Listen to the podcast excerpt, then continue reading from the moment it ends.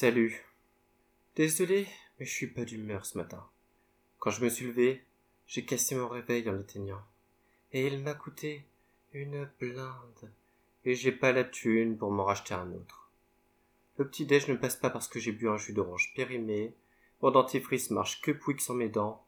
J'ai marché sous la pluie et j'ai la crève maintenant. Je dois faire une émission avec des gens cool qui doivent supporter un loser comme moi. J'en ai marre, marre, marre. Pas envie de faire d'intro. À toi, Alice. Euh, oui. Merci Didi pour ton intro. Bonjour. Si je vous demande quel est le pire livre que vous ayez jamais lu, il y a des chances pour que vous me répondiez Le suicide français d'Éric Zemmour, mais je sais que si je vous chuchote Madame Bovary au creux de l'oreille, bon nombre d'entre vous aura un petit frisson le long de leur colonne vertébrale. Et c'est normal, on vous a forcé à lire ce livre sur l'ennui en seconde, alors que vous vouliez juste tenir votre Skyblog et vous époumoner sur du Linkin Park. C'est vrai que ça casse l'ambiance. Mais moi, personnellement, je n'avais jamais lu ce livre. Je n'avais jamais pu participer aux conversations qui disaient que c'était le pire livre de leur scolarité, et certains parlaient même de traumatisme. Alors, par pure curiosité et pour fêter la rentrée, je me suis laissé tenter pour voir ce que ça allait donner.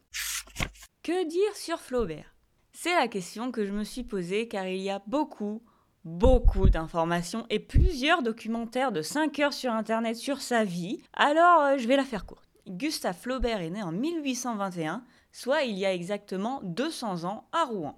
Il est le fils d'un médecin chirurgien et s'ennuie dans l'appartement de fonction de son père. Tandis que ses parents donnent toute leur attention à son frère aîné, lui passe la plupart de son temps avec sa petite sœur et à rêver. Une fois le bac en poche, il commence des études de droit, mais les laisse tomber trois ans plus tard et se concentre sur l'écriture. Madame Bovary est son premier roman publié en 1856 et Flaubert est poursuivi en justice pour atteinte aux bonnes mœurs. Cela lui accorde une grande célébrité parmi ses contemporains. Le public l'acclame. Cependant, la fin de sa vie est assez triste. Son livre L'éducation sentimentale, sorti en 1869, est très mal reçu et ne se vend pas. De même pour La tentation de Saint-Antoine en 1874. Et même si sa carrière a un sursaut lors de la parution de son recueil Trois contes, il fait faillite. Sa santé se détériore, beaucoup de ses amis meurent et il finit par mourir sur sa table de travail d'une hémorragie cérébrale en 1880. Pour résumer l'histoire, Charles Bovary est un médecin bien réputé dans son village et il se retrouve un jour à devoir soigner la jambe d'un homme du lieu-dit d'à côté. Il rencontre sa fille, Emma, de laquelle il tombe éperdument amoureux. Ils finissent par se marier, mais au lieu de vivre heureux, c'est le malheur d'Emma qui commence. Et là, c'est le drame. La légende raconte que le livre s'est inspiré d'un fait divers, celui de Madame de Lamar, qui était malheureuse en ménage et qui, elle aussi, a connu un destin tragique. Cependant, je n'ai pas réussi à définir s'il s'agissait d'une réelle information ou alors d'une légende urbaine. Mœurs de province, le nom originel de Madame Bovary, est d'abord publié en tant que roman feuilleton dans la Revue de Paris en 1856, puis publié en tant que roman l'année suivante. Lors de sa sortie, le roman a connu un réel succès car le public se reconnaissait clairement dans les états d'âme des personnages. Cependant, les mœurs des années 1850 n'étant pas les mêmes que nous connaissons aujourd'hui, il y a surtout un énorme tollé qui a conduit Flaubert devant le tribunal pour outrage aux bonnes mœurs et offense à la morale et à la religion. En effet, on lui reprochait d'avoir dépeint le portrait trop réaliste d'une femme qui se complaisait dans l'adultère et ignorant son devoir de mère et d'épouse, ce qui pourrait inciter les lectrices à la débauche. Pire encore, à aucun moment dans le roman il ne remet en cause le comportement de son personnage, ce qui prouve bien qu'il est d'accord avec ce qu'elle fait. De plus, Oma est accusé de profanation et de blasphème envers la religion catholique, ce qui à l'époque était bien un crime. Au final, Flaubert est acquitté, mais dégoûté. Il envisage même de ne plus rien publier d'autre. Ce qui peut se comprendre, car se retrouver au tribunal après la sortie de son premier roman, ça refroidirait pas mal de monde. Cependant, le fait que ce roman se retrouve au milieu d'un scandale booste les ventes et il devient un vrai succès. Tout le monde se retrouve dans ce roman réaliste et dans les sentiments d'Emma Bovary, ce qui permet au roman de devenir le classique que nous connaissons aujourd'hui. La conversation de Charles était plate comme un trottoir de rue, et les idées de tout le monde y défilaient dans leur costume ordinaire, sans exciter d'émotion, de rire ou de rêverie. Il n'avait jamais été curieux, disait-il, pendant qu'il habitait Rouen, d'aller voir au théâtre les acteurs de Paris. Il ne savait ni nager, ni faire des armes, ni tirer le pistolet, et il ne put un jour lui expliquer un terme d'équitation qu'elle avait rencontré dans un roman. Un homme, au contraire, ne devait-il pas tout connaître? Exceller en des activités multiples, vous initier aux énergies de la passion, au raffinement de la vie, à tous les mystères Mais il n'enseignait rien celui-là, ne savait rien, ne souhaitait rien. Il la croyait heureuse, et elle lui en voulait de ce calme si bien assis, de cette pesanteur sereine, du bonheur même qu'elle lui donnait.